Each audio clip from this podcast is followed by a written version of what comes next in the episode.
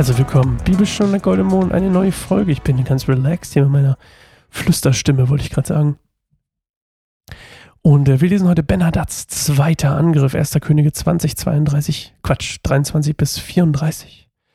Äh, das Ganze übrigens 856 vor Christus ungefähr. Habe ich noch irgendwas, was ich vorher sagen muss? Ähm, nö. Wir lesen es erstmal. Die Ratgeber Ben-Hadads sagten zu ihm, die Gottheiten Israels sind Berggötter, deshalb haben sie gewonnen. Wenn wir aber in der Ebene mit ihnen kämpfen, werden wir sie vielleicht schlagen. Eines jedoch musst du tun, setze diesmal Heerführer an die Stelle der Könige. Stell ein Heer auf, wie das, das du verloren hast. Gib uns die gleiche Anzahl Pferde und Streitwagen, und wir werden in der Ebene mit ihnen kämpfen. Dort werden wir sie mit Sicherheit schlagen. König Ben-Hadad hörte auf sie und folgte ihrem Rat. Im folgenden Frühjahr rief er das aramäische Heer zusammen und führte es erneut gegen Israel in die Schlacht, diesmal in Afek. Afek heißt übrigens übersetzt die Festung. Und ähm, in Israel, also im nördlichen Königreich, äh, gab es mehrere Städte mit diesem Namen. Und äh, wahrscheinlich ist hier aber eine Stadt in der flachen Hochebene östlich des Sees Kinneret zwischen Samaria und Damaskus gemeint. Ähm, ich glaube, das ist immer noch heutzutage ein annektiertes Gebiet von Israel, oder? Kann das sein? Bin mir nicht ganz sicher. Aber auf jeden Fall ähm, ein historischer Ort. Auch Israel brachte sein Herr in Stellung, versorgte es und zog in den Kampf. Doch die israelitischen Truppen lagerten ihnen gegenüber wie zwei kleine Ziegenherden, während die Aramäer das Land überzogen. Da kam der Mann Gottes wieder zum König von Israel und sagte, so spricht der Herr. Die Aramäer haben behauptet, der Herr sei ein Gott der Berge, nicht der Ebene. Deshalb helfe ich dir, dieses gewaltige Heer zu besiegen. Dann werdet ihr erkennen, dass ich der Herr bin. Sieben Tage lang lagerten die beiden Heere, lagerten die beiden Heere einander gegenüber. Und am siebten Tag begann die Schlacht. Die Israeliten töteten an einem einzigen Tag hunderttausend Mann vom aramäischen Fußvolk. Der Rest rettete sich hinter die Stadtmauern von Afek. Doch diese stürzten ein und erschlugen 27.000 von ihnen. Ben-Hadad floh in die Stadt und versteckte sich dort an verschiedenen Orten. Seine Diener sagten zu ihm, Herr, wir haben gehört, dass die Könige von Israel großmütig sind. Wir wollen uns in Säcke kleiden, uns Stricke um den Hals legen und so zum König von Israel gehen.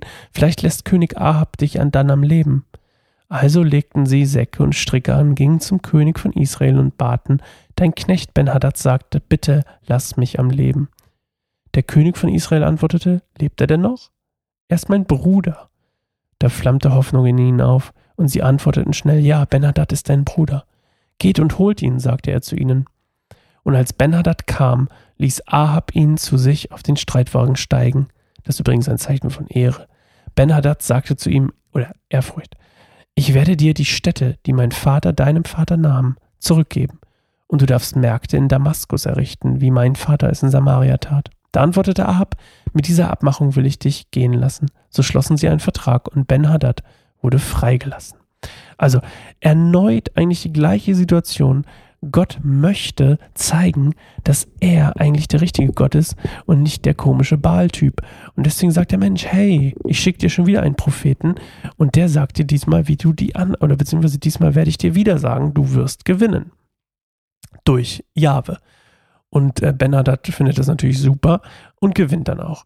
Und ähm, ja, dann, dann ähm, besiegen die den und ähm, Bernadette versteckt sich und äh, die Leute sagen, Mensch, die israelitischen Könige sind gnädiger oder sind sehr gnädig und was auch übrigens auch stimmt, äh, historisch belegt, die israelitischen Könige waren im Vergleich zu anderen Königen aus dem Orient sehr gnädig.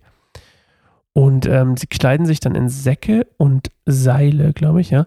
Das ist ein Zeichen der bußfertigen Unterwerfung. Das ist ein Wort, was ich gefunden habe, oder eine Phrase. Also quasi sind bereit zur Buße und zur Unterwerfung. Und ähm, ja, wie gesagt, dann wird er erhoben in diese Ehrenstellung auf dem Streitwagen. Und ähm, ja, spannend, was hier ist. Dieser Vertrag, der geschlossen wird, dieser Friedensvertrag, hat die Folge, dass tatsächlich drei Jahre, also es sind drei Jahre eigentlich Frieden und dann, oder passiert gar nichts, und dann drei Jahre später kämpfen tatsächlich Ahab und Ben-Hadad gemeinsam gegen Assyrien ähm, und gewinnen. Und diese Schlacht allerdings findet man nicht in der Bibel, aber von diesem König, der damals äh, Assyrien ähm, regiert hat, der hat quasi ähm, sowas wie eine Auto, ein Auto nicht, wie eine Biografie oder zumindest eine, es gibt historische Texte und Briefe von dem. Und in einem von diesen äh, Texten äh, oder Berichten von Salmanassar, dem Zweiten, äh, ist diese Schlacht tatsächlich äh, beschrieben, die er da verloren hat. Und äh, dieses Papier, dieser Text, der da, auf dem das steht, der ist im British Museum of History oder wie das Ding heißt, auf jeden Fall in irgendeinem britischen Museum ausgestellt. Also es ist schon sehr, sehr geil, dass man das alles auch so tatsächlich historisch belegen kann. Ähm, auf jeden Fall, ja, die schließen hier einen Friedensvertrag, ähm, was in dem Fall ja anscheinend ganz gut war, ne? Sonst würden die ja nicht drei Jahre später zusammen kämpfen und Assyrien besiegen. Ähm, schön. Niemand tot, außer 127.000 Aramäer. Aber wer zählt schon genau? Okay. Ähm, wir hören uns morgen wieder zur neuen Folge Bibelstein Goldmund. Ich bin Sascha. Oh, apropos, guckt guck gerne mal auf keineinsamerbaum.org. Guckt euch unsere anderen Sachen an, falls ihr es noch nicht kennt. Ähm, abonniert gerne unseren YouTube-Kanal, ihr wisst schon, etc. etc. Folgt uns auch gerne hier auf Spotify, würde uns auch sehr gut helfen. Pusht nämlich unseren Content nach vorne. Dann lesen es mehr Leute oder hören es mehr. Okay, macht's gut, bis morgen, ciao.